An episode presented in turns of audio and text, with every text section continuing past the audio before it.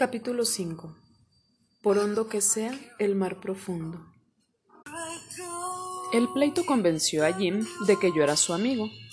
Un viernes hizo lo que nunca había hecho. Me invitó a merendar en su casa. Qué pena no poder llevarlo a la mía. Subimos al tercer piso y abrió la puerta. Traigo llave porque a mi mamá no le gusta tener sirvienta. El departamento olía a perfume. Estaba ordenado y muy limpio. Muebles flamantes de Sears. Una foto de la señora Porcemo. Otra de Jim cuando cumplió un año. Al fondo el Golden Gate. Varias del señor con el presidente en ceremonias, en inauguraciones, en el tren olivo, en el avión El Mexicano, en fotos de conjunto, el cachorro de la revolución y su equipo, los primeros universitarios que gobernaban el país, técnicos, no políticos, personalidades morales intachables, insistía la propaganda. Nunca pensé que la madre de Jim fuera tan joven, tan elegante y sobre todo tan hermosa. No supe qué decirle. No puedo describir lo que sentí cuando ella me dio la mano. Me hubiera gustado quedarme ahí mirándola. Pasen por favor al cuarto de Jim. Voy a terminar de prepararle la merienda. Jim me enseñó su colección de plumas atómicas. Los bolígrafos apestaban, derramaban tinta viscosa, eran la novedad absoluta aquel año en que por última vez usábamos tintero. Los juguetes que el señor le compró en Estados Unidos, cañón que disparaba cohetes de salva, cazabombardero, de propulsión a chorro, soldados con lanzallamas, tanques de cuerda, ametralladoras de plástico, apenas comenzaban los plásticos. Tren eléctrico Lionel, radio portátil. No llevo nada de esto a la escuela porque nadie tiene juguetes aquí en México. No, claro. Los niños de la Segunda Guerra Mundial no tuvimos juguetes. Todo fue producción militar. Hasta la Parker y la Sterbrook leían selecciones. Fabricaron, en vez de plumas, material de guerra. Pero no me importaban los juguetes. Oye, ¿cómo dijiste que se llama tu mamá? Mariana. Le digo así. No le digo mamá. ¿Y tú? No, pues no, a la mía le hablo de usted. Ella también les habla de usted a mis abuelitos. No te burles, Jim, no te rías. Pasen a merendar, dijo Mariana, y nos sentamos. Yo frente a ella mirándola. No sabía qué hacer. No probar bocado o devorarlo todo para halagarla. Si como pensará que estoy hambriento, si no como creerá que no me gusta lo que hizo. Mastica despacio, no hables con la boca llena. ¿De qué podemos conversar?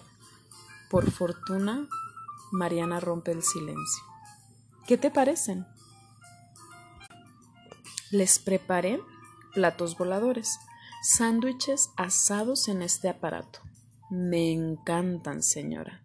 Nunca había comido nada tan delicioso.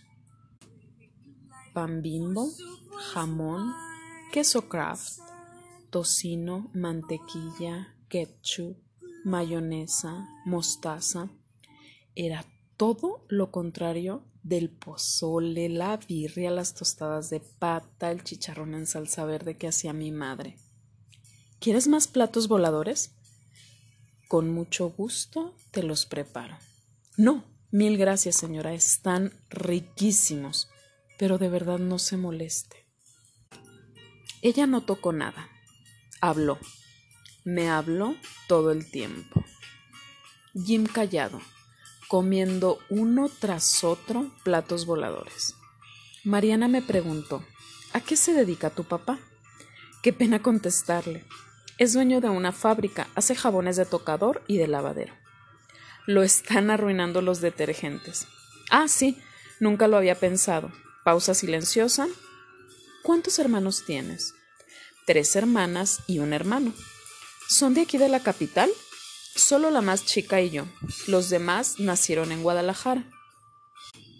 Teníamos una casa grande en la calle de San Francisco. Ya la tumbaron. ¿Te gusta la escuela? La escuela no está mal, ¿verdad, Jim? Aunque nuestros compañeros son muy latosos. Bueno, señora, con su permiso, ya me voy. ¿Cómo aclararle? Me matan si regreso después de las ocho. Un millón de gracias, señora. Todo estuvo muy rico. Voy a decirle a mi mamá que compre el asador y me haga platos voladores. No hay en México, intervino por primera vez Jim. Si quieres, te lo traigo ahora que vayan a Estados Unidos. Aquí tienes tu casa. Vuelve pronto. Muchas gracias de nuevo, señora. Gracias, Jim. Nos vemos el lunes. ¿Cómo me hubiera gustado permanecer allí para siempre? o cuando menos llevarme la foto de Mariana que estaba en la sala. Caminé por Tabasco, di vuelta en Córdoba para llegar a mi casa en Zacatecas. Los faroles plateados daban muy poca luz, ciudad en penumbra, misteriosa colonia Roma de entonces, átomo del inmenso mundo, dispuesto muchos años antes de mi nacimiento como una escenografía para mi representación. Una sinfonola tocaba el bolero. Hasta ese momento la música había sido nada más el himno nacional, los cánticos de mayo en la iglesia, Cricri y sus canciones infantiles, los caballitos de marcha, Negrito Sandía, el ratón vaquero y la melodía circular envolvente húmeda de Ravel con la que XEW iniciaba sus transmisiones a las seis y media, cuando mi padre encendía el radio para despertarme con el estruendo de la legión de los madrugadores. Al escuchar el otro bolero que nada tenía que ver con el de Ravel, me llamó la atención la letra. Por alto esté el cielo en el mundo, por hondo que sea el mar profundo. Miré la avenida Álvaro Obregón y me dije, voy a guardar intacto el recuerdo de este instante, porque todo lo que existe ahora mismo nunca volverá a ser igual. Un día lo veré como la más remota prehistoria. Voy a conservarlo entero, porque hoy me enamoré de Mariana. ¿Qué va a pasar? No pasará nada. Es imposible que algo suceda. ¿Qué haré? ¿Cambiarme de escuela para no ver a Jim y por tanto no ver a Mariana? ¿Buscar a una niña de mi edad? Pero a mi edad nadie puede buscar a ninguna niña. Lo único que puedes es enamorarte en secreto, en silencio como yo de Mariana.